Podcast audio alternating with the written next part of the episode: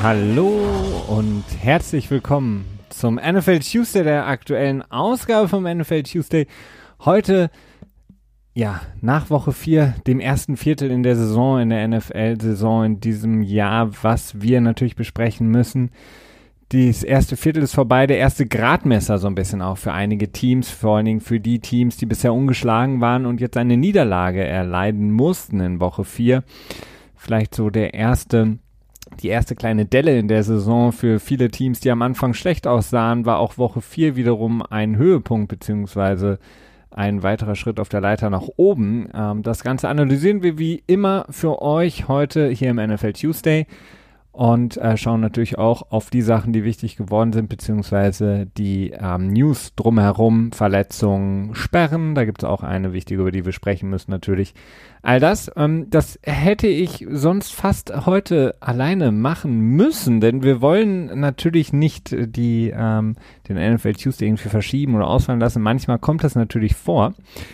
Es stand heute alles sehr auf der Kippe, denn Christian war ähm, heute im, ich weiß nicht, auf der Publiste, im Concussion-Protokoll, überall, dann kurzzeitig, NFI. kurzzeitig NFI. auf der NFI, hat sich aus dem Krankenbett wieder rausgeschält, um heute noch kurz für eine Stunde all das, ähm, was er mal so in der Krankheit jetzt verloren hat, ähm, klares Denken, Verstand etc. wieder zu suchen für eine Stunde zu ähm, uns zum Besten zu geben und da zu sein. Also dafür auf jeden Fall schon mal danke, Christian, dass du es geschafft hast.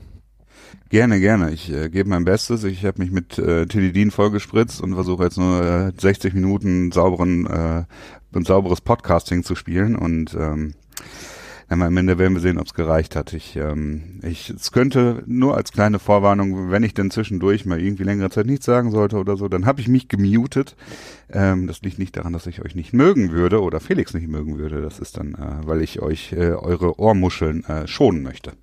Und ähm, ich kann euch sagen, ähm, aus ähm, sozusagen bester nächster Erfahrung, das Muten macht Christian generell ganz gerne mal. ich habe manchmal auch das Gefühl, wo ist er? Aber äh, dann ist er kurz gemutet. Ähm, nee, auf jeden ja, Fall. Das hat, das hatte was mit, mit Mikrofondisziplin zu tun. Ne? Ja, das natürlich. Ist, äh, die beherrschst du wie kein anderer, die Mikrofondisziplin. Naja, ich Und das Gute, ist, das Gute ist ja auch im Podcast, zumindest gibt es bisher noch keine Dopingkontrollen. Das heißt, du kannst dich mit allem vollpumpen. Äh, es wird da keine Sperre für dich geben. Apropos Sperre, auch da ist Woche 4 natürlich ein äh, großer oder kleiner Meilenstein-Schnitt auf jeden Fall, so ein bisschen der erste in der Saison, denn nach Woche 4 kommen viele Spieler zurück, die eine Sperre absitzen mussten, meistens wegen eben Dopinggründen oder Dopingvergehen. Ähm, da gucken wir nachher natürlich auch nochmal drauf, welche wichtigen Spieler das auf jeden Fall sind. Das sind ein paar wichtige Namen auf jeden Fall auf dieser Liste, die zurückkommen. Das bedeutet aber auch natürlich wiederum, dass ähm, äh, die ein oder anderen Spieler Teams nochmal verlassen oder da so ein bisschen rumgeschaffelt wird. Ähm, ihr kennt das, ähm, die Kader, die in der ständigen Fluktuation sind, aber Woche 4 ist da auf jeden Fall immer nochmal so ein ganz kleiner Einschnitt.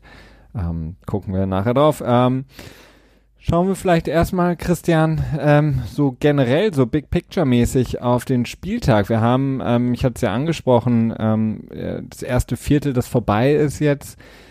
Einige Teams, vor allen Dingen die Teams, die ungeschlagen in die Woche gegangen sind ähm, und dann mit einer Niederlage rausgestolpert sind, nämlich Green Bay, die schon am Donnerstag gespielt hatten und zu Hause verloren haben gegen Philadelphia. Mal wieder Philadelphia ein Spiel, gewonnen hat, das sehr unterhaltsam war, ähm, etwas skurril teilweise auch, auf jeden Fall gewonnen hat, sehr, sehr wichtig war. Viele hatten ja schon ein bisschen gesprochen darüber, ob es vielleicht schon sein Must-Win ist, relativ früh in der Saison. Dann die LA Rams, die zu Hause verloren haben in einem ebenfalls extrem unterhaltsamen Spiel gegen die Tampa Bay Buccaneers und James Winston endlich sein W verspeisen durfte.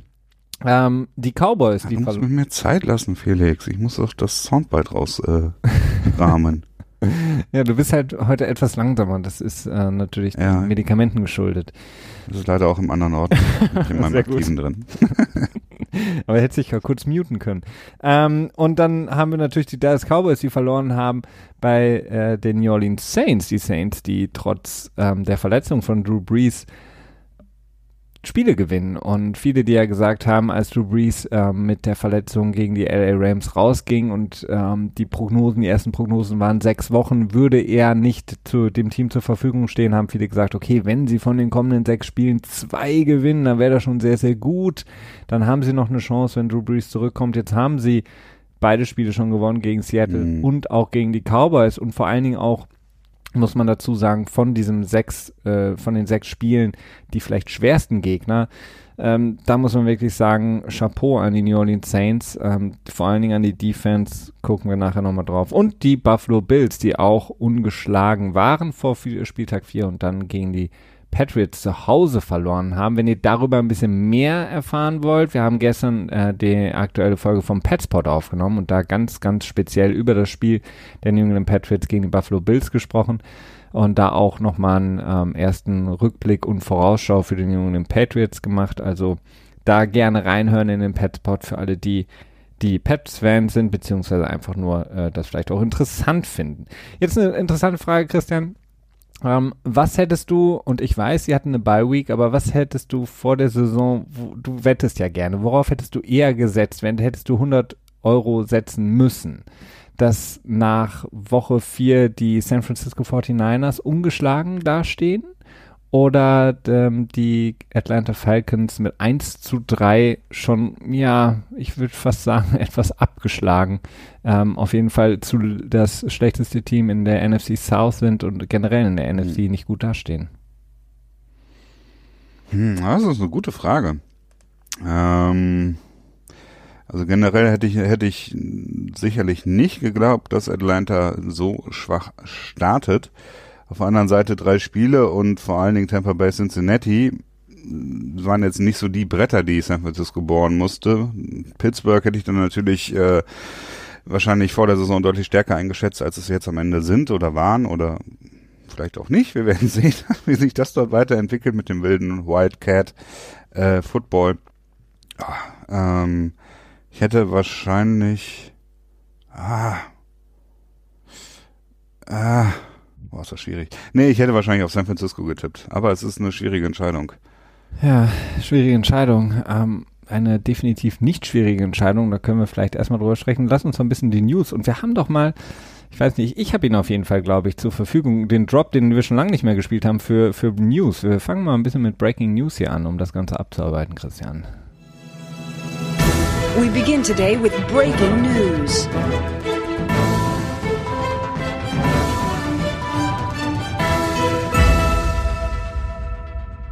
Zwei, drei Sachen, die wir direkt besprechen müssen in dem News-Segment, ist Avontes Perfect, der von der Liga komplett gesperrt wurde für die komplette Saison, auch für mögliche Playoffs. Die Oakland Raiders, die ja natürlich auch noch die Möglichkeit haben, nach Woche 4 logisch auf die Playoffs mit 2 zu 2, würden sie es schaffen. Auch dafür wäre er gesperrt aufgrund seines Hits gegen Jack Doyle, für alle, die es nicht gesehen haben. Ähm, es gibt genug Videos bei Twitter und so weiter und so fort, ähm, sich das mal anzuschauen. Jack Doyle, der ähm, ganz klar down war, beziehungsweise im Grunde genommen sich, wie man immer so schön sagt, aufgegeben hatte, beziehungsweise schon getackelt war. Und Vontaze Perfect, der mit Fullspeed, so wie er es schon häufig getan hat, in Jack Doyle, Kopf voraus, in Jack Doyles Kopf, Helm gegen Helm, äh, prescht. Ähm, Jack Doyle, der erstaunlicherweise offensichtlich kaum etwas davongetragen hatte, aber ähm, Vontaze Perfect damit wiederum auffällig geworden ist und die Liga und ähm, jetzt hier besonders natürlich ähm, der Vice President of Football Operations ähm, damit die Strafe ausgesprochen hat. Vontaze Perfect, der schon auf dem Weg nach London, glaube ich, ist. Ähm, ja, müsste ja schon wieder auf dem Rückweg sein, glaube ich sogar. Okay. Der damit für die komplette Saison gesperrt ist und ähm, in dem Statement, was die Liga rausgegeben hat, auch ganz klar gemacht hat, ähm, dass er wiederholt die Richtlinien gebrochen hat, die zum Schutze von Spielern und auch zum Schutz von ihm selber ähm, ähm, eingesetzt wurden in der Liga und dass er, wie gesagt, als Wiederholungstäter offensichtlich nicht gelernt hat und deswegen nun diese harte Strafe bekommt, gegen die er natürlich vorgehen möchte, aber die Chancen sind sehr gering, dass er das gewinnen kann. Ja, kommt darauf an, was, was gewinnen heißt. Also wenn gewinnen heißt, dass die Strafe dann von jetzt ähm, praktisch End of Season auf meinetwegen acht Spiele reduziert wird zum Beispiel oder so, wenn das schon Gewinn ist, das würde ich jetzt nicht ausschließen. Also es würde mich nicht wundern, wenn, äh, wenn er diese Saison nochmal wird spielen können. Ähm, grundsätzlich ist es sicherlich eine, ein schöner Schritt, ein guter Schritt, die der NFL da geht, denn Want Perfect ist, äh, ich glaube, zu 70 Prozent an allen äh, quasi On-Field-Spielsperren äh, schuld, die in den letzten zehn Jahren ausgesprochen wurden. Also ich glaube, es gab da noch Albert Hainsworth, der quasi äh, ich glaube, jemand mit dem Fuß ins Gesicht getreten hat, der auf dem Boden lag und dann mhm. gab es Brandon Merriweather, so ein äh, berühmter Killshot Safety, der auch mal wegen, äh, als dann die Defenseless, Defenseless Receiver Regel eingeführt ja. wurde in 2013 oder 14 dann auch mal gesperrt wurde für zwei Spiele, aber Wonders Perfect ist ähm, da one of a kind in ja, der Hinsicht. Als, also, als wäre er so ein bisschen in der falschen Zeit geboren, ne? Also ähm, gab es ja viele, auch ähm, Dante Whitner, den alle immer Dante Hittner irgendwie genannt hatten, der Safety. Ähm, oder auch ähm, Dominican Su in seiner ersten Zeit, äh, wir erinnern uns ja, als. Ja, der war sehr dirty, der ist aber nie so richtig aufgefallen damit, ne? Also zumindest ja. im Game nicht. Also ja, das stimmt. Irgendwie nur so, ich glaube, er ist auf den Knöchel von Aaron Rodgers getreten oder rumgestampelt, gestampelt, ne? Stand ein bisschen drauf. Ähm, also es ist auf jeden Fall, ähm, da gibt es, glaube ich, kaum zwei Meinungen und auch, ähm, dass diese Sperre angemessen ist, dass er gesperrt wird, dass diese Sperre angemessen ist, diese komplette Saison auch in möglichen Playoffs. Äh, Vontaze Perfect, ich weiß nicht. Ähm, es, es wirkt wirklich so, als, als würde er selber ähm, für sich nicht so ganz das, das da klarkommen, beziehungsweise das verstehen, beziehungsweise ähm, dieses, diese Auffälligkeiten, es, es ist halt ein ähm, kein in, ja, wie soll ich es ausdrücken? Es ist nichts, was so einfach mal passiert, weil wenn man sich all die Hits von One Test Perfect anguckt, für die er gesperrt wurde, das waren Hits, in denen er ganz, ganz klar offensichtlich ähm, den Spieler verletzen wollte. Also ja, ja. es war nicht in keinem der Fälle so, dass er nicht mehr bremsen konnte, dass er nicht mehr abstoppen konnte, dass er dem nicht aus dem Weg gehen konnte oder dass es halt einfach mal so passiert. Das kann sein. Aber in den Fällen war es immer gezielter Angriff gegen den Kopf- und Nackenbereich des Gegners mit dem eigenen Kopf. Ähm, und von daher finde ich das Statement des Vice President auch gut, der eben sagt, diese Regeln sind nicht nur zum Schutze anderer Spieler, sondern sie sind auch für dich da, Montes. Also ähm, wir schützen dich auch so ein bisschen vor dir selber. Ähm, ich denke mal, eine gute Entscheidung. Ja, das ist, ich meine, jetzt kommt natürlich die Frage und die ist auch berechtigt, warum ist es nicht schon eher passiert? Ähm, zum einen sperrt die Spieler, die NFL ungerne Spieler, glaube ich. Das können wir, glaube ich, so festhalten. Ne? Es sei denn, es geht irgendwie ums Knien oder sowas oder um, um äh, Marihuana. Ähm, das ist das eine und das andere, äh, Montes Perfect war, glaube ich, auch häufiger wegen äh, verschiedener äh, Vergehen quasi oder verschiedenen Kategorien gesperrt. Und ja. bei der NFL ist es halt immer so strukturiert, dass wenn du in einer Kategorie quasi schon eine Vorstrafe hast, dann kommt halt dieser, dieser Escalator hinzu. Ne? Und deswegen ähm, glaube ich halt auch, weil er hat ja auch schon, wenn ich mich richtig erinnere, acht Spiele Sperre gehabt, deswegen würde es für mich. Zehn, glaube ich sogar. Oder schon. zehn schon, deswegen ist eigentlich kann man eigentlich die jetzige viereinhalb Millionen hat er ein Gehalt dadurch verloren. kann man auch die jetzige Sperre kaum noch reduzieren, weil dann eben dieser Escalator nicht mehr zum Tragen kommen würde. Denn wir haben in der Liga für die ja im Grunde genommen noch zwölf Wochen oder 13 Wochen, wenn man streng genommen äh, nimmt, dann macht es irgendwie, weiß ich nicht, würde es jetzt komisch, wäre es irgendwie komisch, wenn sie es jetzt reduzieren würden auf zehn Spiele, die er schon mal hatte. Ähm, so viel auf jeden Fall dazu. Bin mal gespannt, was, äh, was jetzt passiert, ähm, was die Raiders natürlich dann auch ähm, machen, aber ähm, sie konzentrieren sich, glaube ich, erstmal auf ihren etwas anstrengenden Trip nach London. Wichtig auf jeden Fall jetzt noch, worüber, äh, was wir anbringen müssen, Bradley Sharp, äh, Linebacker Pass Rusher der Denver Broncos, ähm, hat sich das Kreuzband gerissen, ist raus für das komplette Jahr ähm, für ein 0 zu 4 Team. Ja, ist eine, eine zwiespältige Geschichte. Ähm, es ist äh, natürlich generell bisher eine extrem enttäuschende Saison für die Denver Broncos. Die uh, Defense, die jetzt zumindest mal Sex kreiert hatte, auch Bradley Sharp selber, ähm, wirklich in den ersten Wochen überhaupt nicht stattgefunden. Jetzt fällt er raus komplett fürs Jahr. Ähm, sehr, sehr interessant, was da passiert in Denver. Ähm, John Elway, der ja immer relativ, ähm, ja, kurz angebunden ist, was auch so die, die Team-Dynamiken angeht oder das Teambuilding, Ähm, ich bin mal gespannt, wie der First-Year-Head Coach Vic Fangio da sitzen wird oder ob sie den gleichen Weg gehen werden wie die San Francisco 49ers und sozusagen in zwei aufeinanderfolgenden Jahren den Head Coach auswechseln. Ähm, ich bin mal gespannt. Also für Bradley Chubb ähm, auf jeden Fall sehr, sehr ärgerlich. Äh, für die Defense, die ohnehin äh, erschreckend schlecht war, bisher der Denver Broncos ein sehr, sehr herber Rückschlag. Ähm, lustig da fand ich ähm, mal wieder ein Tweet, ein klassischer Tweet äh, von den NFL-Leuten, NFL Network-Leuten. Ich glaube, Daniel Jeremiah war es der gesagt hat, der schon den Tweet begonnen hat, das ist immer das Beste mit, es wird nicht passieren, aber wie wäre es denn, äh, wenn die Denver Broncos jetzt ähm, Von Miller sozusagen ins Trade-Fenster stellen würden? Das ist immer so äh, schöne Clickbait, weil ähm, wenn du selber schon den Tweet beginnst mit den Worten, es wird nicht passieren, aber ähm, dann. Äh, das ist kein Clickbait. Da macht sich ein Mensch Gedanken mit der Welt. Absolut, richtig viel Gedanken. Nee, aber lass mal überlegen. Lass mal eben kurz die Cap nochmal raussuchen. Was müsste man für ihn ausgeben? Ist er jetzt auch nicht mehr der Jüngste, aber durchaus noch ein sehr fähiger Spieler. Na? Ich weiß es nicht. Ähm, wie viel, er hat jetzt noch, wie viel Gamechecks hast du noch? Ähm, 13? Ähm, er ist noch zwei Jahre nach dieser Saison unter Vertrag ja. mit 25 und 22 Millionen als Cap-Hit. Davon verbleiben allerdings 11 Millionen äh, bei Denver, weil es sich um Signing-Bonus handelt. Das heißt, es ist, ja, wäre auf jeden Fall günstig. Also würde so um die 18 Millionen dann pro Jahr liegen. Hm. Nicht schlecht, aber es ist halt ja. auch, ist halt auch die Frage. Ähm, Alternder Passspieler, aber ja, gut, es, warum sollen wir jetzt großartig drüber, also, also ja, es ist, ist, hypothetisch. Ist, es ist ähnlich wie das, was wir gestern besprochen haben ähm, im Petspot, äh, die Möglichkeit. Nee, AJ Green finde ich deutlich realistischer. Ja, AJ Green ist deutlich realistischer, aber es ist halt, was ich sagen wollte, ist die Frage, ähm, nicht, äh, also es werden nicht alle 0 zu 4 Teams oder 1 zu 3 Teams, ähm, die jetzt dastehen, alle jetzt in den kompletten Tank-Modus wechseln und ihre Spieler wegtraden.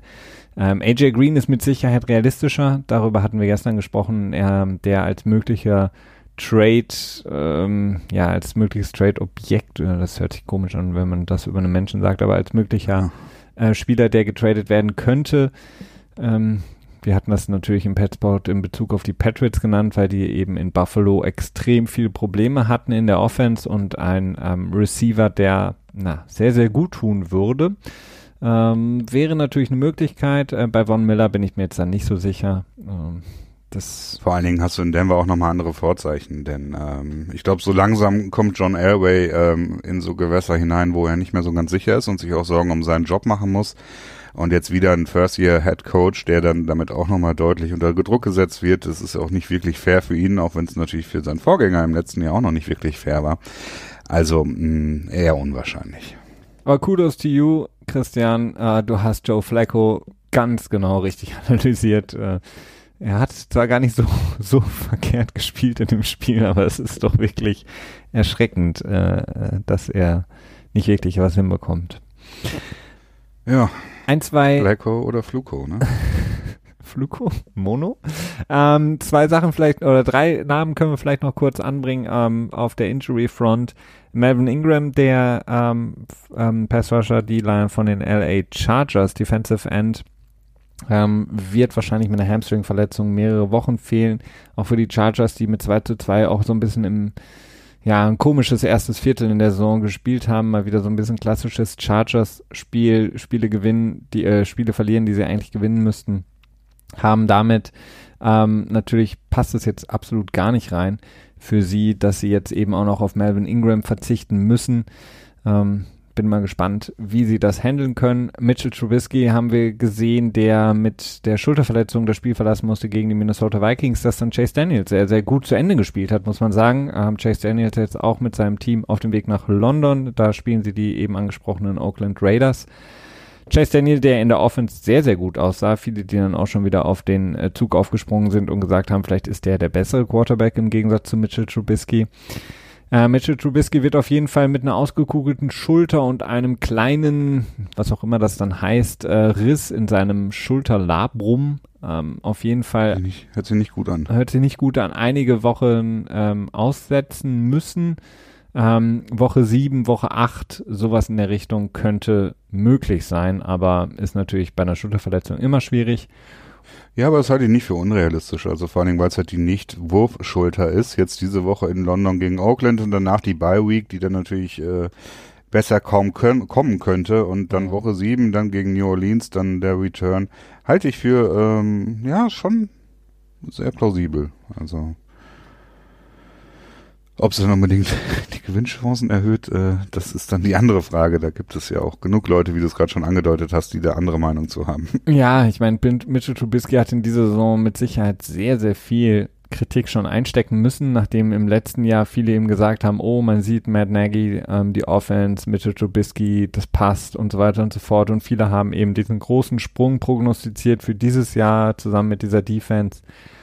Ähm, jetzt stehen sie ja mit 3 zu 1 da, das ist ja jetzt alles nicht verkehrt. Ähm, in der, in der relativ äh, sehr, sehr ausgeglichenen NFC North, ach, Entschuldigung, doch, NFC North ist es, ähm, 3-1 ähm, für sie, 3-1 für ähm, Green Bay, ähm, Detroit, die eben jetzt die Niederlage kassiert haben. Also, das ähm, ist alles nur nicht so wild. Also, ich würde jetzt auch nicht nach einem Spiel Chase Daniels sofort äh, mit Trubisky abschreiben wollen.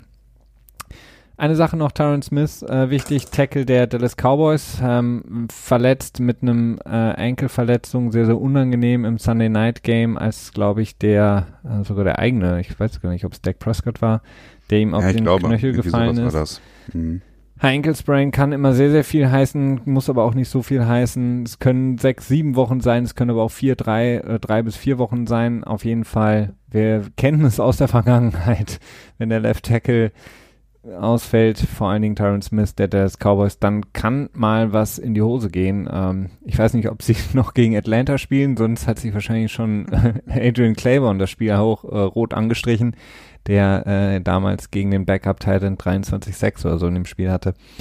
Ähm, auf jeden Fall sehr, sehr unangenehm. Vielleicht eine Sache noch, ähm, Devante Adams mit seinem ähm, mit seiner Toe-Verletzung, seiner Fußverletzung ähm, das ist auch sehr, sehr interessant zu sehen. Er wird jetzt wahrscheinlich am Sonntag, Entschuldigung, am kommenden Donnerstag nicht spielen. Nein, Entschuldigung, nicht am Donnerstag. Am Donnerstag haben sie gespielt. nächsten Spiel nicht spielen. Wie lange äh, er ausfällt, bleibt abzuwarten. Auch das ist eine Verletzung, die ja sehr, sehr schwierig einzuschätzen ist. Diese äh, Toe-Turf. Turf-Toe. Turf-Toe. Ja, ähm, ich weiß auch nicht so genau, was das, äh, ob das Torfzehe bedeutet oder nicht. Ähm, schlussendlich, äh, ja. Ja, das ist, kommt eben durch den Untergrund, also deswegen halt irgendwie äh, mhm. diese Verletzung an dem, an diesem Fußpart. Ähm, We'll see. Auf jeden Fall sind die nächsten zwei Spiele für Green Bay nicht so gut. Das heißt, es wäre gut, äh, also nicht so einfach. Das heißt, es wäre gut, wenn er schnell zurückkommen kann, aber das ist halt äh, Blick in die Kristallkugel. Genau. Das nächste ist nämlich gegen Dallas. Ähm, das wird auf jeden Fall ein sehr, sehr wichtiges Spiel und auch kein einfaches Spiel. Ähm, sprechen wir über die Spiele vielleicht so ein bisschen, Na, Christian? noch ein bisschen die News. Haben wir noch zwei Items, die ich gerne vorher abhaken würde. Oh, okay. Wenn ich da mal so reingrätschen darf. Ja, gerne. Und zwar, es gibt äh, neuen CBA. Allerdings zwischen der NFL und der NFLRA, der National Football League Referee Association. Ich weiß es ehrlich gesagt gar nicht. Aber die Schiedsrichter, genau, die äh, Schiedsrichter ähm, äh, Gewerkschaft ähm, ist erstmal gut, denn wenn wir uns das zurückerinnern, das letzte Mal, als die Schiedsrichter quasi im Lockout waren, das war eine unschöne Saison, die äh, die NFL noch relativ schnell zum Einknicken bewegt hatte. Ne? Die Replacement Referees äh, aus der zweiten Division College Bereich, die waren schon ganz amüsant, muss ich sagen. Witzig, also, ja. Ja. ja, also es ähm, sicherlich auch sieht nach einem passablen Paket aus. Äh, ein paar Sachen, die ich da raus, raus äh, mir gemerkt habe, rausgemerkt habe, wenn du so möchtest. Äh, die Referees, alte Referees bekommen einen Incentive quasi in Ruhestand zu gehen, quasi so eine Art Einmalzahlung oder sowas oder irgendwie eine Beteiligung am 401k oder wie auch immer. Ähm, sobald sie 20 Jahre schon gedient haben, kriegen sie dieses Angebot, äh, sodass mehr junge Refs hineinkommen was tendenziell, glaube ich, nicht verkehrt ist. Und äh, was auch wichtig ist, es werden noch sieben weitere so eine Art Mentoren eingestellt, die äh, Schiedsrichtern, den SchiedsrichterInnen äh, helfen sollen und ähm, auch nicht dazu da sind, sie zu bewerten, sondern wirklich nur als reine Mentoren da sind, ohne dass sie sich irgendwie ähm, vor ihnen rechtfertigen müssten. Also äh, sieht nach der richtigen Entscheidung aus äh, für das Officiating in der NFL. Ja, auf jeden Fall wichtig. Also generell diese, diese ewige Frage, inwiefern die, die Referees eben Vollzeit Hauptangestellte eben der NFL sein sollten oder eben nicht. Ich, ähm, das ist sehr schwierig. Also es gab ja die, die ähm, Referees früher, die, die man noch so ein bisschen kennt, die jetzt in Ruhestand sind, wie Ed Hockley oder auch Gene Steratore, die eben verschiedene Businesses eben noch neben der NFL hatten und da gesagt haben, wir wollen uns da nicht verpflichten. Wettstudios? nee, äh, Anwälte. Ähm, Ed Hockley ist ein äh, relativ bekannter Anwalt, wohl, ich glaube auch irgendwo in Kalifornien. Ähm, der macht mit seiner Anwaltskanzlei deutlich mehr Kohle als mit seinem Refereeing.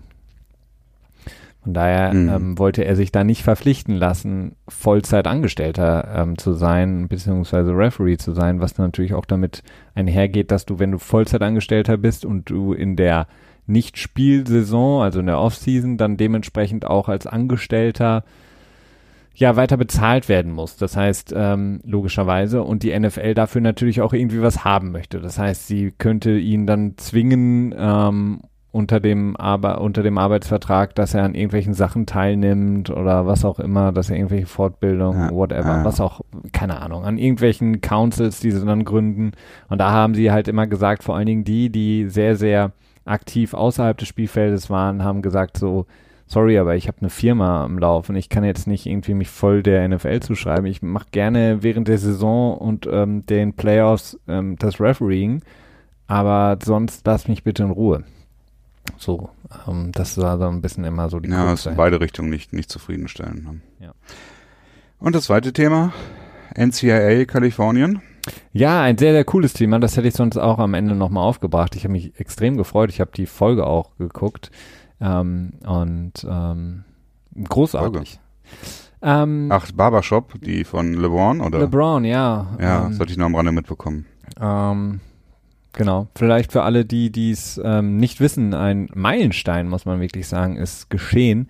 Denn der äh, Governor von Kalifornien hat, während er bei LeBron in seiner Show war, beziehungsweise in seinem, ja, in seiner Talkshow, muss man ja wirklich sagen, ähm, eine, eine Erlass unterzeichnet, dass College-Athleten, NCAA-Athleten und Athletinnen ähm, an ihren Namen und in ihren Namen Markenrechten etwas verdienen dürfen. Sprich, sie dürfen Verträge machen mit Schuhartikelherstellern, generell äh, Sportartikelherstellern, oder Gegen auch die Umsatzbeteiligung an ihren Jersey-Verkäufen. Genau, oder auch eben, keine Ahnung, wenn du dann, die Idee ist dann auch, wenn du an einem kleineren College bist, dass dann eben der lokale, so wie man das aus irgendwelchen College-Filmen kennt, der lokale Autoverkäufer, der irgendwie das Stadion sponsert oder den irgendwie die, die halbe Tribüne oder was auch immer, der dann auch eben den Spielern mit ähm, für einen ähm, Marketing-Deal, was auch immer, Geld geben kann dafür, dass sie dann irgendwie ihren Namen dafür geben, dass er damit werben kann, weil der College-Spieler irgendwie das Autohaus jetzt bewirbt. Also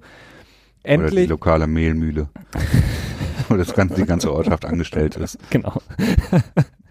Also endlich ein großartiger Schritt, denn vorher durften, war es verboten für AthletInnen der NCAA irgendetwas zu verdienen. Also durften äh, noch nicht mal irgendwie fünf Dollar nehmen, wenn sie irgendwie ein Autogramm gegeben haben. Genau. Also selbst da, wenn sie das gemacht haben, haben sie schon ihre äh, ihre Eligibility verloren, also sprich ihre, ihr Recht auf ihr Stipendium. Genau.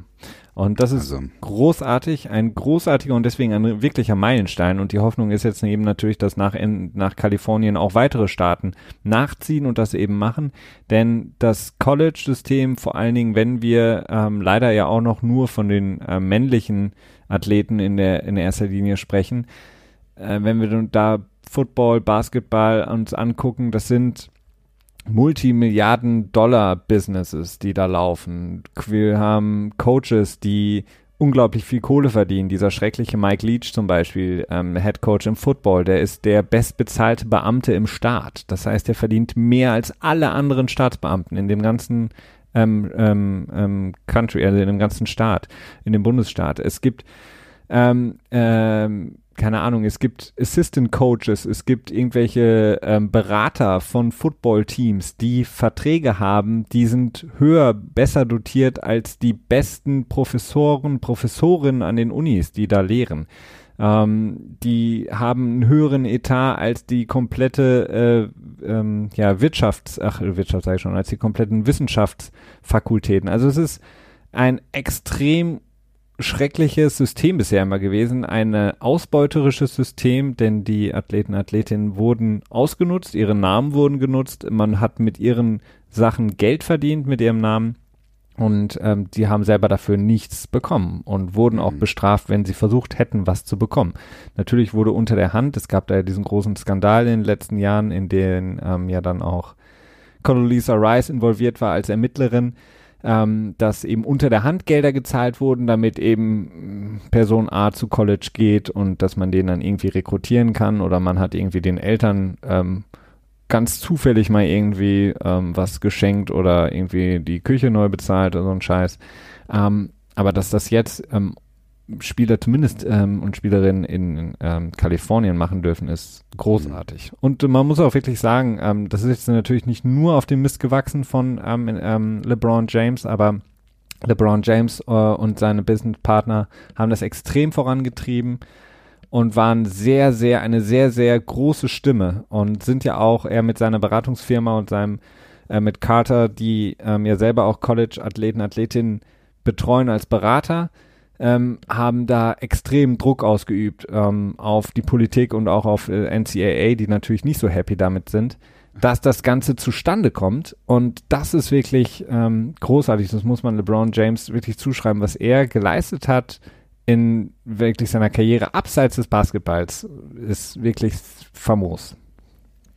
Das stimmt. Ähm, also vor allen Dingen, weil er sich eben auch äußert und nicht nur stickum bleibt und sagt, okay, interessiert mich nicht, ich scheffel nur meine, meine Kohlen. Ähm, das ist natürlich sehr ähm, attraktiv, beziehungsweise schön einfach. Ja. Ähm, ich habe nur so, ich habe leichte, Bede also grundsätzlich stimme ich dir voll und ganz zu. Ich finde das auch richtig super.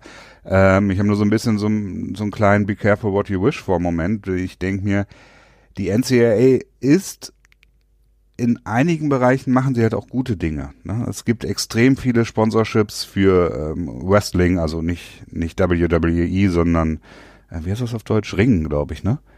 Ringen, ja. Ja, oder, oder Schwimmen oder Leichtathletik. Da gibt's halt auch extrem viele, äh, viele ähm, Stipendien, die ausgeteilt werden, die halt kein Geld einbringen und im Prinzip halt auch von dem Football, von der Geldmaschine College Football quasi profitieren. Ähm, da habe ich so ein bisschen Sorgen, dass das tatsächlich, dass die darunter stark leiden könnten, wahrscheinlich auch werden, denn äh, schlussendlich wird wahrscheinlich das ganze NCAA-System in den USA irgendwie komplett umgedreht werden. Würde mich nicht wundern, wenn die NCAA, ich weiß gar nicht, was das ist, ob das irgendwie eine, ist das eine staatliche Organisation oder nicht? Wahrscheinlich noch nicht mal, ne? Doch. Doch ist, ja, okay. Mhm aber dass das ja irgendwie grundsätzlich was äh, zu Bruch gehen wird. Und ähm, es könnte am Ende durchaus halt sein, dass halt viele diese, diese, diese Spartensportarten ja, äh, stark darunter leiden das, werden. Das ist so ein bisschen die Sorge, die ich habe. Ich, ich kann es mir nicht so wirklich vorstellen, weil die Big Player wie zum Beispiel Football, die geben nichts ab. Und diese, diese, diese Idee, ähm, dass das, das glaube ich schon, große College, große Football Colleges irgendwie in Texas, dass die quasi so viel Geld generieren, dass man dann auch auf einmal äh, die äh, äh, Frauen Basketball äh, Volleyballmannschaft extrem supporten kann. Das ist nicht unbedingt so der Fall, weil man muss sagen, 99 Prozent des Geldes, was generiert wird, geht in das College Football Programm. Wenn man sich anguckt, welche, die haben teilweise, also die Oakland Raiders würden sich freuen, hätten sie ähm, derartige Trainingsbedingungen, ja, Stadien, ja. Umkleiden etc., wie beispielsweise jetzt LSU, die das letztens ähm, gepostet haben auf ihren Kanälen. Voller Stolz, ne? Man kann, ähm, wenn, wenn, wenn die Angst bestünde, dass wirklich diese Randsportarten weniger Geld bekommen sollten, ich weiß nicht, warum sie weniger Geld bekommen sollten, ähm, dann, dann muss man halt einfach sagen, okay, dann müssen wir halt überlegen, ist es wirklich notwendig, dass wir ein College-Team haben, in dem unser Training-Staff zusammengenommen in der Saison 25 Millionen Dollar verdient? Also Head Coaches für Football, die nichts anderes machen als Football zu coachen, plus ihr Team, die zusammen über 20 Millionen Dollar im Jahr verdienen. Ist das notwendig? Oder können wir auch sagen, ey, die können auch mit weniger auskommen? Die verdienen teilweise mehr als NFL-Coaches. Und da finde ich halt, das ist so diese, diese totale ähm, ähm, verquere Sicht, ähm, dass eben Leute wie Tim Tebow und diese ganzen anderen Idioten eben sagen, oh Gott, wir machen aus dem großartigen College-System ein äh, Wirtschaftsding und dann geht's nur noch ums Geld und deswegen, und die ganze, das ganze Interesse, warum 100.000 Leute ins Stadion gehen am Samstag, das geht verloren und das mhm. Tolle, mhm. wie man sich identifizieren kann und so. Da muss ich sagen, sorry Leute, aber das ist seit jeher schon ein riesen Multimilliarden-Dollar-Ding, was da läuft. Das Geld wird nur ja, einfach seit nur. jeher vielleicht nicht, ne? aber die letzten 30 ja, Jahre das, das oder Geld so. Das Geld wird halt nur ganz ja. bestimmten Leuten gegeben. Das ja, Für die anderen ist es einfach nur pure Ausbeutung. Ähm, und wenn, wenn ich mir überlege, ich meine, keine Ahnung, guck dir, guck dir Johnny Football an. Ähm, Johnny Menzel, der hätte Millionen verdienen können im College, wenn er seine Namensrechte quasi daran hätte verdienen können. Ähm, was hätte es jetzt geändert? Ja. ja. gut, ich meine, es gibt halt so ein paar Kritikpunkte auch noch weiter, ne? Was ist dann halt mit, mit dem Cornerback, ne? Und dem Third Swing Cornerback, der jetzt quasi nicht wirklich bekannt ist, der wird kein Endorsement kriegen, der wird kein äh, der wird keine großartigen Trikots verkaufen. Ne? Vielleicht ist er ein Five-Star-Recruit gewesen und dementsprechend hat er dann von dem Booster irgendwie was unter der Hand quasi zugemauschelt bekommen, was dann ja auch wieder so eine Art gegen den Gedanken dagegen äh, gehen würde. Ähm, aber ich glaube, das wird grundsätzlich das ganze System massiv auf den Kopf stellen, wenn nicht sogar die NCAA komplett sprengen. Ja. Und ich weiß nicht, ob das, was danach kommt, äh, wirklich für alle Athletinnen besser ist als das, was jetzt da ist. Ne? Das ist so ein bisschen die Sorge, die ich habe. Grundsätzlich bin ich gut, äh, finde ich es gut, dass da was passiert. Ähm, ich habe nur so ein bisschen Sorge, wie es dann weitergeht, denn du hast ja in den USA auch diese, in den USA dieses massive Stipendiensystem, das ja in Deutschland äh, kaum zu vergleichen ist, weil diese ja. Tuitions ja auch so extrem hoch sind. Und ähm, ja, also ich, aber auch immer wieder Skandale. Ne? Es war jetzt auch neulich mit irgendwie irgendeiner Schauspielerin, die dann ihre ja mehrere Schauspieler, glaube ich, über über Photoshop gefotoshoppte Ruderbilder oder so und dann irgendwie ja, ja, das, so ein äh, Stipendium an die Schule gebracht hat oder so. Mehrere, das waren ganz viele bekannte ähm, Schauspieler und Schauspielerinnen, die das gemacht haben mit ihren Kindern, damit sie an eine gute Uni kommen. Ähm, klar, das ist natürlich, ähm, diese, dieses ganze System ist natürlich total weird und äh, schwer zu verstehen.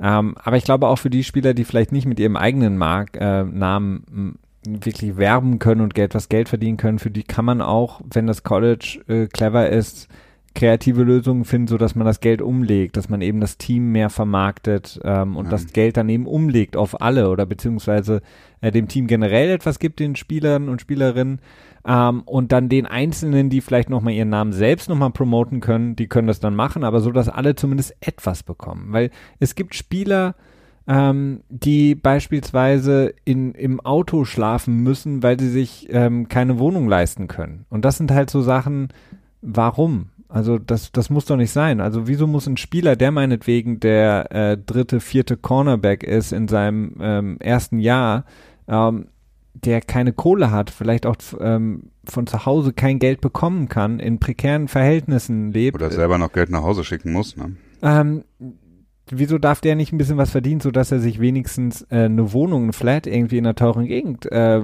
weil er irgendwie an dem College halt ist und da ist es teuer leisten kann. Das ist, mhm. ähm, das macht für mich keinen Sinn. Und ähm, man muss ja auch dazu sagen, die äh, das College-System wird heute schon total äh, unter, ähm, ähm, ja, ad absurdum geführt. Wir haben mehrere Skandale. Wir hatten nicht zuletzt auch den Skandal äh, North Carolina, die für das Basketballteam, weil eigentlich ist es ja so, dass die Spieler auch die Kurse besuchen müssen. Die müssen gewisse Noten haben, damit sie eben spielen dürfen. Naja. Da wurden Kurse erfunden und da waren eben die Basketballspieler drin ähm, und die haben alle gute Noten bekommen damit sie weiterhin, ja, damit sie weiterhin unter den NCAA-Regularien spielen durften. Das heißt, das, das Basketballteam war so wichtig, dass man Kurse an der Uni erfunden hat, die tatsächlich gar nicht existierten. Die existierten nur irgendwo auf dem Papier und da waren dann die Leute drin und haben alle irgendwie ein B plus bekommen und haben alle gesagt, ja, großartig, schaut euch das an, wie toll unser System ist. Der spielt nicht nur jetzt irgendwie ähm, March Madness im, in, in, im College Basketball, nein, der hat auch noch gute Noten, das ist doch so toll. Also diese Sachen, die hast du so häufig, im Grunde genommen jedes Jahr findest du die irgendwo, ähm, denn die Teams, die Universitäten wissen, wir können Milliarden verdienen, wenn unser mhm. Basketballteam konstant gute ähm, Performance bringt. Das heißt, man macht alles dafür.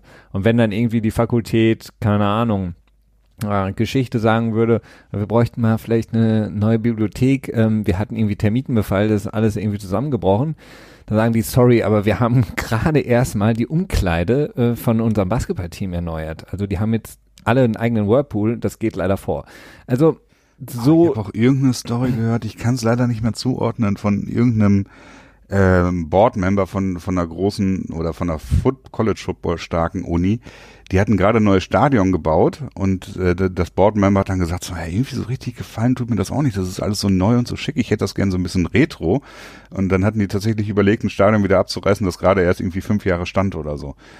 Äh, es ist, es ist wirklich absurd, es hat halt nichts mit Uni zu tun, ne? Das ist die Sache. Ja, und es hat auch nichts mit dem Gedanken zu tun, der eigentlich dahinter steht. Deswegen ist das jetzt endlich passiert. Ähm, das, was passieren musste, zumindest jetzt erstmal nur in Kalifornien, ähm, ein riesengroßer Schritt für all die Athletinnen, die an der Uni unterwegs sind, dass sie etwas verdienen können, zumindest. Ähm, natürlich. Was sind dann all die Athleten? Und das Discounter? ja, die Discounter. Bisher waren es, äh, bisher waren sie es, ja. Bisher ja, waren sie die Discounter. Sie haben nichts bekommen.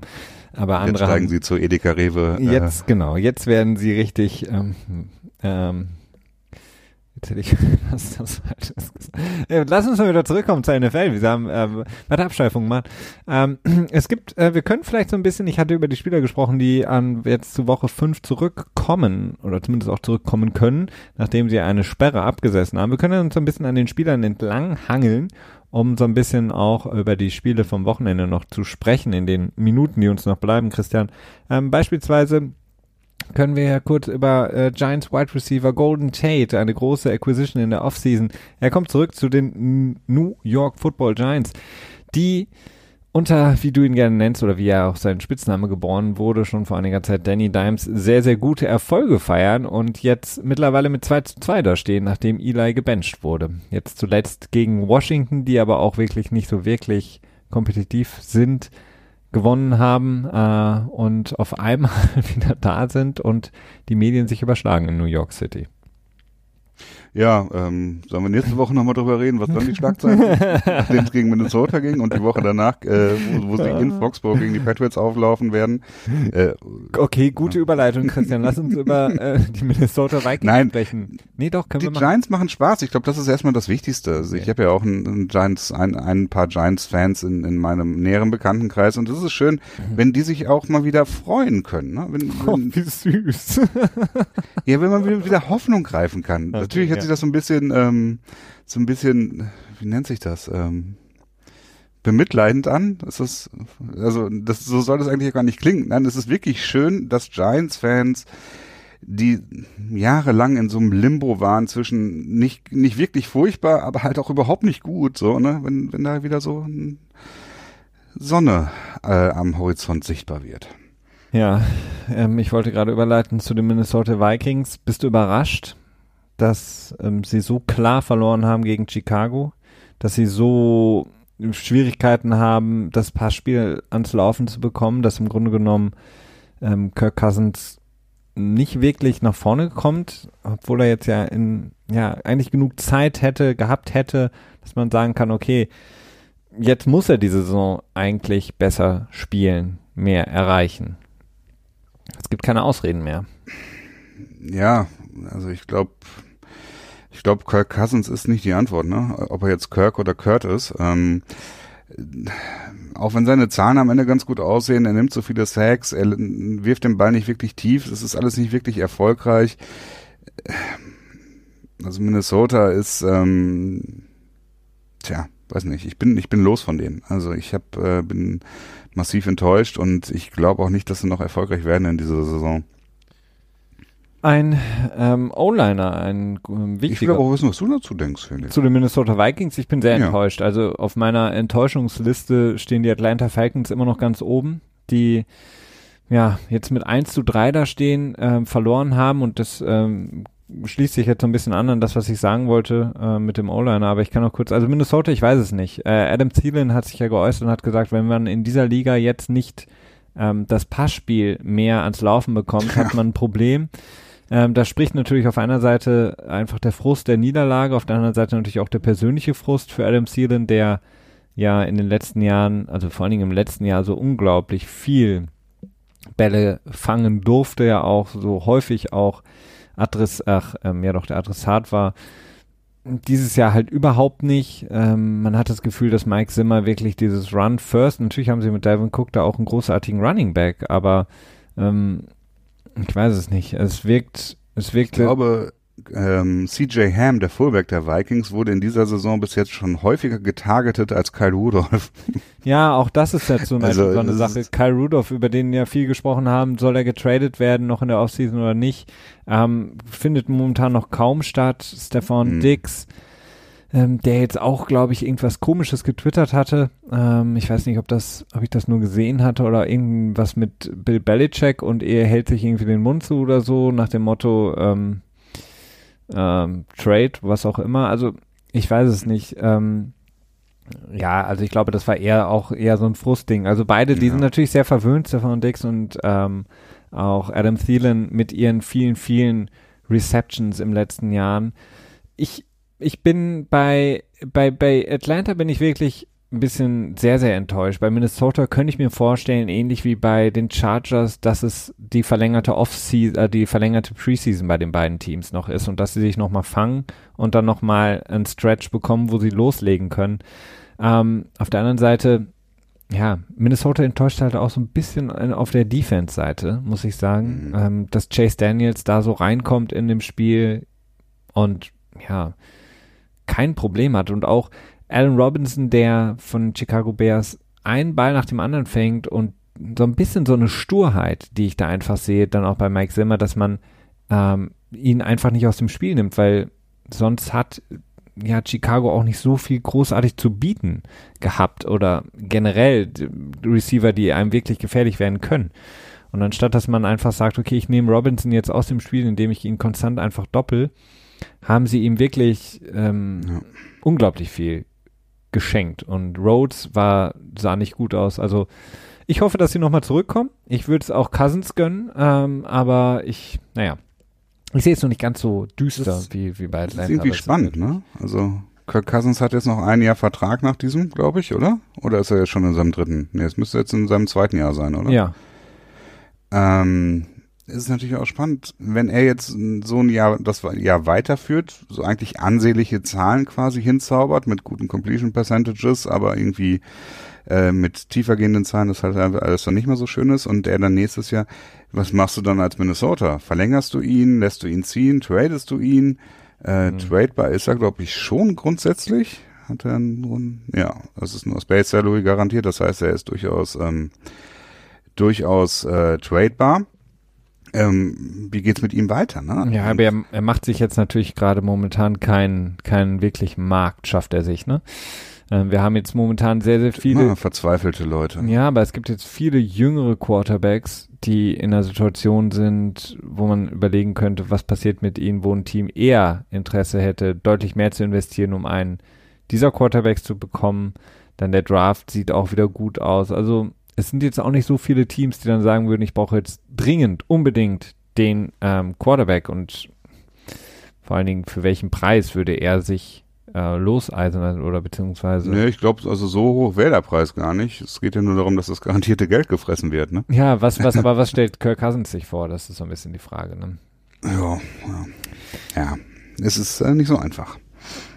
Ich, ähm, ein, ein weiterer Spieler, der von der, ähm, ja, Doping-Strafliste runter darf und spielen darf, ist Titans ähm, Tackle Tyler Luan, der zurückkommt und ähm, da können wir vielleicht auch noch mal ganz kurz über das Spiel sprechen.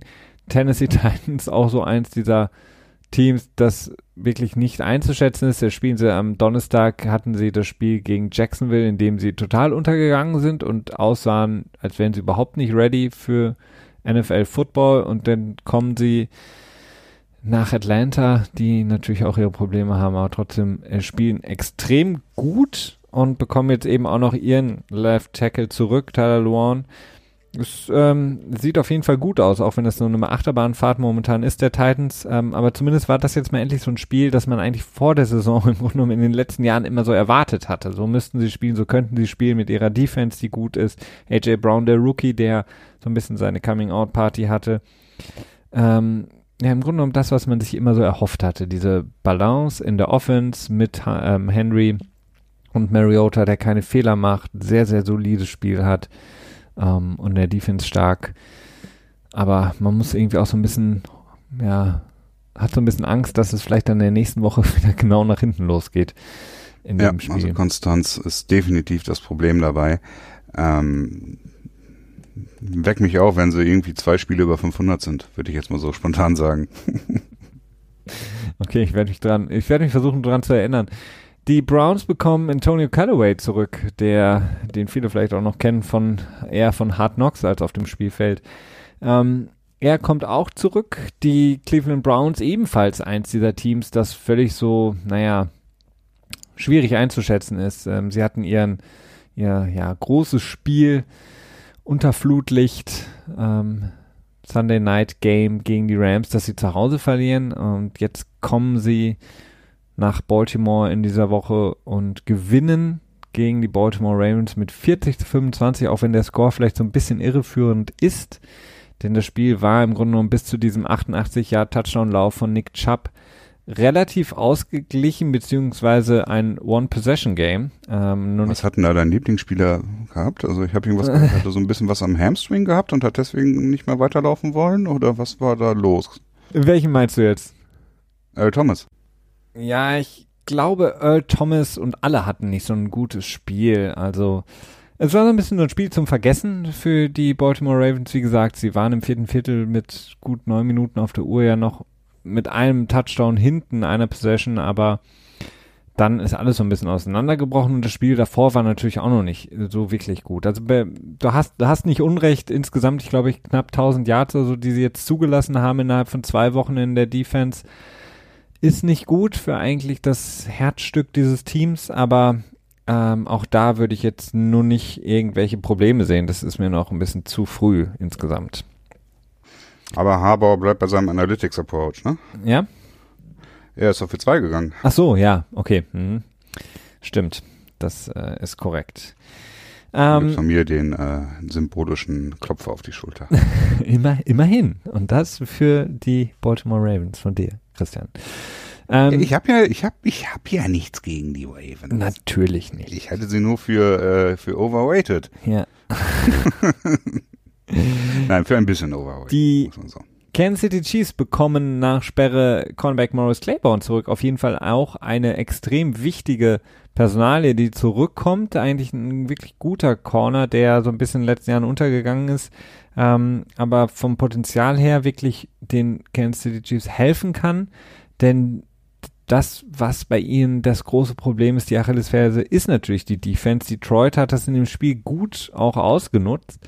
Ähm, und im Grunde genommen auch, obwohl Detroit das Spiel verloren hat gegen Kansas City, können sie sich eigentlich so ein bisschen auch trotzdem mit einem guten Gefühl da rausgehen. Also dieses 34-30 ähm, war natürlich ärgerlich, dass man das dann zugelassen hat, aber insgesamt war Detroit das bessere Team, muss man sagen, in dem Spiel. Kansas hat halt einfach gezeigt, auch an einem schlechten Tag können sie gewinnen, an einem Tag, an dem Patrick Mahomes keine Touchdown wirft, können sie einfach gewinnen. Das spricht natürlich auch einfach für ihre insgesamte Klasse. Aber insgesamt Detroit kann sich, glaube ich, gut fühlen, auch wenn es die erste Saison-Niederlage war. Ja, auf jeden Fall. Ähm, Kansas City ist extrem anfällig in der Defense nach wie vor, trotz äh, Defensive Coordinator Switch in der Offseason und Umstellung des äh, Schemes. Äh, Laufverteidigung ist eigentlich so gut wie nicht existent, wenn man das, wenn ich das so sagen kann.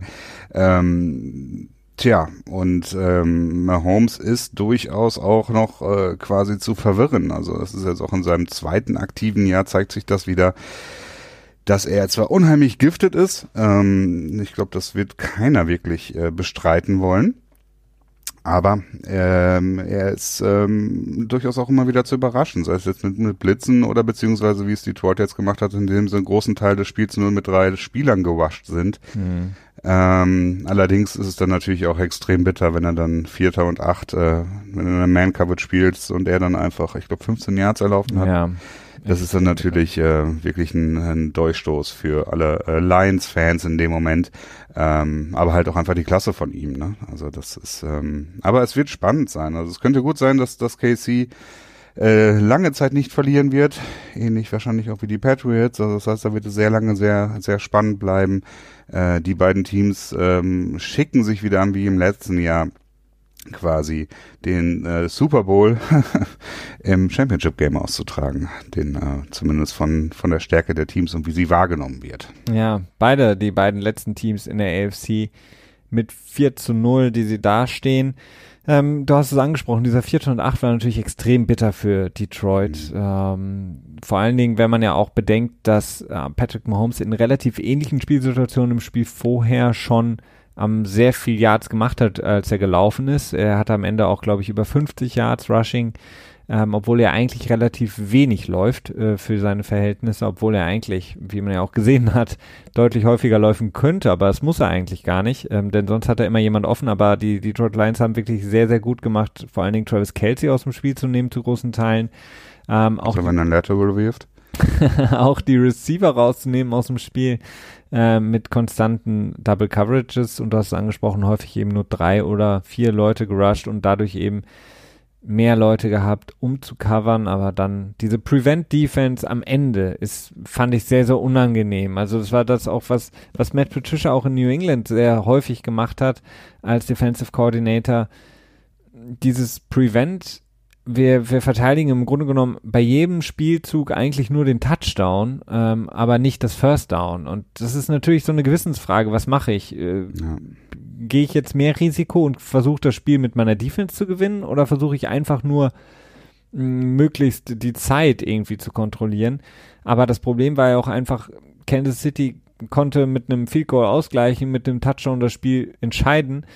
Und da war ich so ein bisschen, hm, fand ich so ein bisschen schade. Und da muss ich zum Beispiel sagen, beim Sunday Night Game der Cowboys gegen die New Orleans Saints, New Orleans Defense hat es besser gemacht, oder zumindest der Call war besser, auch wenn es da um eine Hail Mary ging. Aber sie haben eben nicht nur sich hinten reingestellt, sondern sie haben eben auch Leute nach Dak Prescott geschickt, also ihn unter Druck gesetzt direkt, so dass er schneller werfen musste und so weiter. Also ich bin eigentlich mehr ein Freund davon, wenn es darum geht, vor allen Dingen Dritter, Vierter und Acht, wie in dem Fall, ein doch mehr auch mit reinzuschicken, ein, äh, ich muss ja nicht unbedingt blitzen, aber doch ein bisschen mehr Pressure zu kreieren oder eben den Spy auf Patrick Mahomes zu setzen, sodass er nicht laufen kann.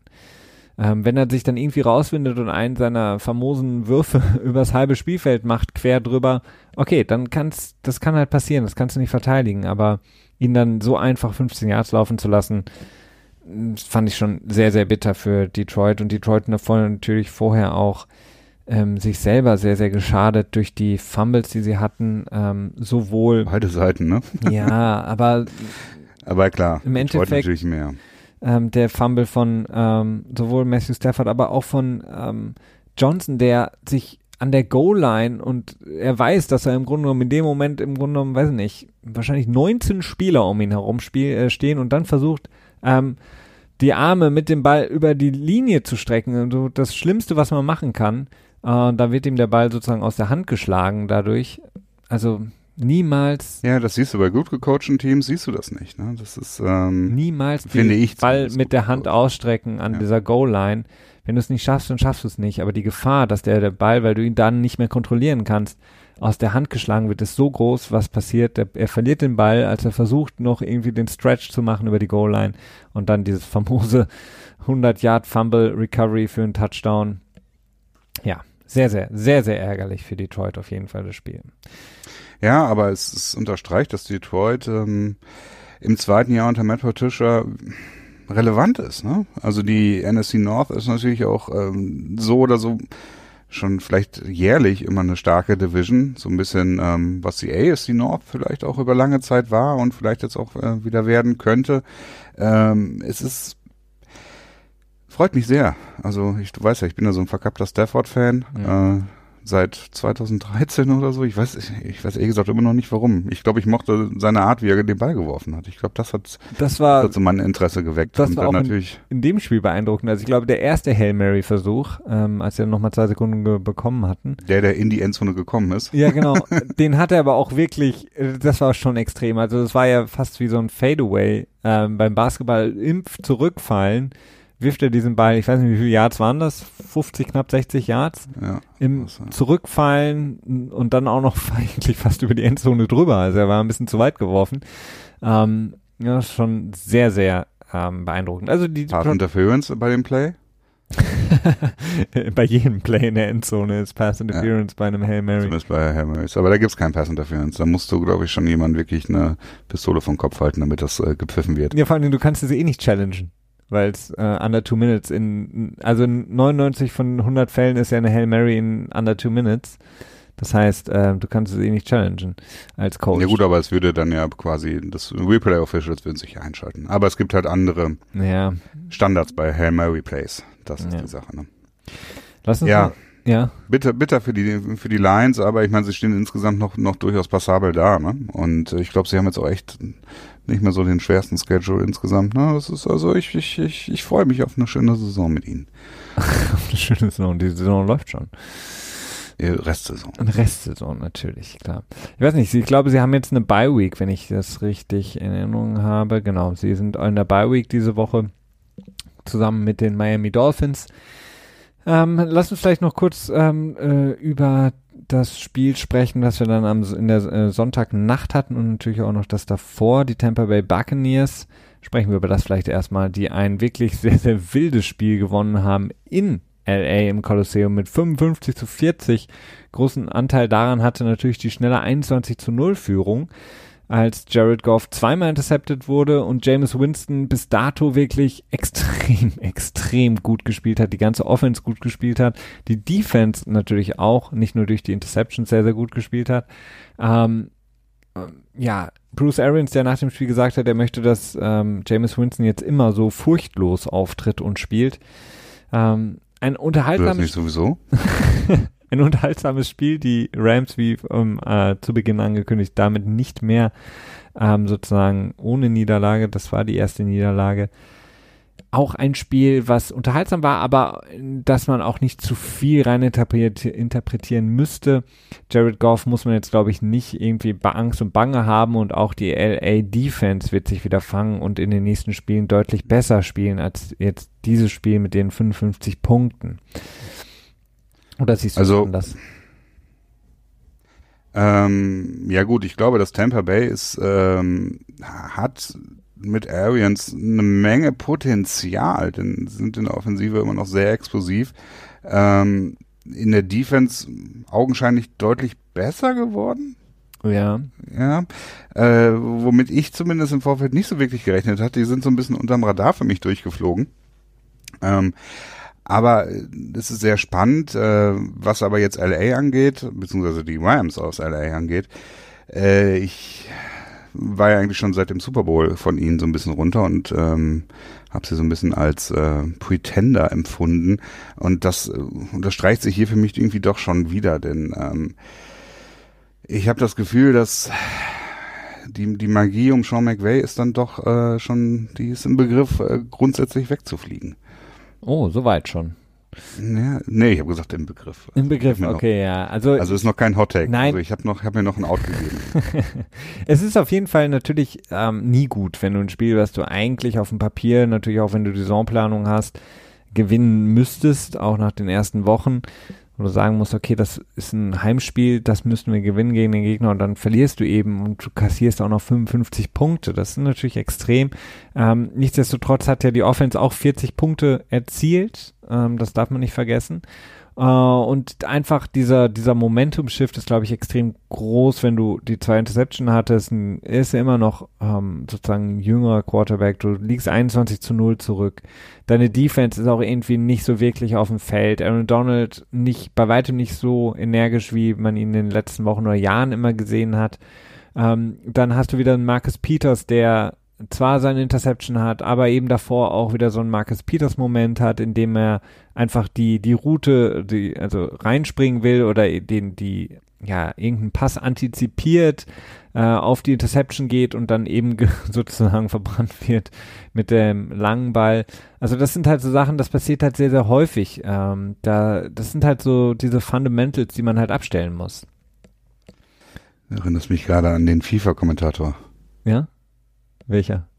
Ähm, ich äh, ich kenne ihn nicht. FIFA-Spiel ähm, FIFA antizipieren. Ähm, der Abiturient würde antizipieren sagen. Ich glaube, so äh, war das. War das ähm, FIFA 98 die Fußball-WM?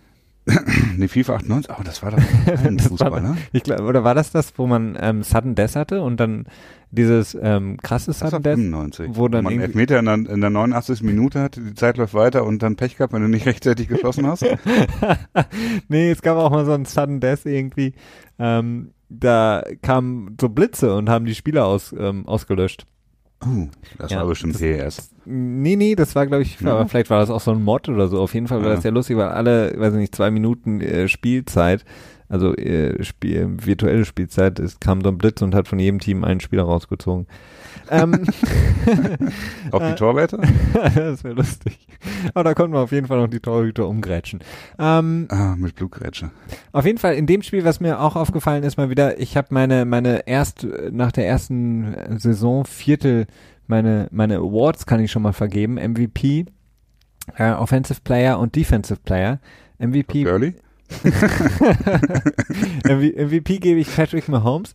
Offensive Player ähm, Christian McCaffrey, der schon wieder im letzten Spiel mhm. ähm, fast 200 Scrimmage Yards hatte, also extrem, also der im Grunde genommen jede jede Woche also unglaublich leistet und dann Defensive ähm, MVP auf jeden Fall für mich bisher Shaquille Barrett, der in dem Spiel der Tampa Bay Buccaneers auch wieder großartig gespielt hat, der auf seinem One-Year-Prove-It-Deal. Also der Agent, der reibt sich, glaube ich, ja. schon seit vier Wochen die Hände, weil er weiß, oh yes, wir haben genau das Richtige gemacht. Wir haben diesen Ein-Jahres-Proof, also beweis dich Deal.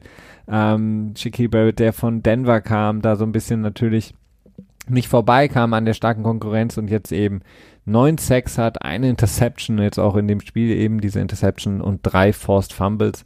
Also für mich momentan ein sehr, sehr überragender ähm, Outside Linebacker, Pass Rusher, der auch gegen den Lauf spielen kann, der eben auch in die Coverage droppt und dann die Interception hat. Also sehr, sehr beeindruckend.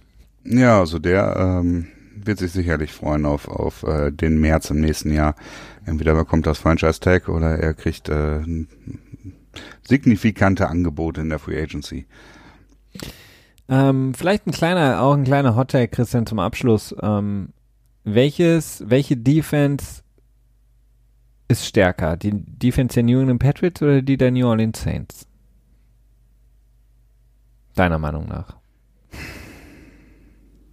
Ich weiß es nicht. Also ich finde die Patriots, das ist mein, mein klarer Gedanke, aber die Saints sind irgendwie, ich habe die ganze Zeit das Gefühl, dass ich irgendwie grundsätzlich bei dem was übersehe. das ist. Äh, was meinst du? Ein Spieler oder? Bitte? Ein Spieler übersiehst oder? Ja, dass ich sie. Ich frage mich, ob ich sie, äh, ob es unfair von mir ist, dass ich sie so, die Saints generell so außen vor lasse, weißt du? Es ist schon extrem, das, was ich anfangs sagte, wenn sie jetzt wirklich ähm, auch noch die kommenden Spiele gewinnen, weil sie spielen jetzt gegen Tampa, gut, die hatten jetzt natürlich ein großartiges Spiel, aber dann Jacksonville, Chicago, Arizona und dann kommt die Bye Week und dann könnte mhm. Drew Brees zurück sein. Sagen wir mal, sie verlieren davon noch eins. Dann haben sie in der Ab Abwesenheit von Drew Brees nehmen wir das LA-Spiel dazu, zwei Spiele verloren und das wäre halt ein traumideales Szenario, Szenario für die New Orleans Saints und das muss man eben der Defense zuschreiben, denn in dem Sunday Night Fall. Game gegen die Dallas Cowboys haben sie wirklich die Dallas Cowboys so ein bisschen auf den Grund der, äh, dem Boden der Tatsachen zurückgeholt, denn die Dallas Cowboys flogen ja auch, vor allen Dingen was ihre Offense angeht, nach den ersten Wochen so ein bisschen auf Wolke 7, Kellen Moore, der neue Offensive Coordinator, der in den Himmel gelobt wurde als jüngster ja. Offensive Coordinator. Wurde ihm der Erfolg so ein bisschen unheimlich und jetzt fängt er an, wieder mehr zu laufen und jetzt läuft alles nicht mehr. ja, und dann spielen sie gegen die erste wirklich starke Defense und dann passiert das. Ähm, und spielen sehr, sehr also, gut. Und auf der anderen Seite natürlich auch die Patriots, ne, ähnlich. Ähm, spielen gegen die vielleicht drittbeste Off äh, Defense äh, nach vielleicht den Patriots und den Saints äh, gegen die Buffalo Bills, spielen extrem schlecht. Wir haben gestern ausführlich darüber gesprochen.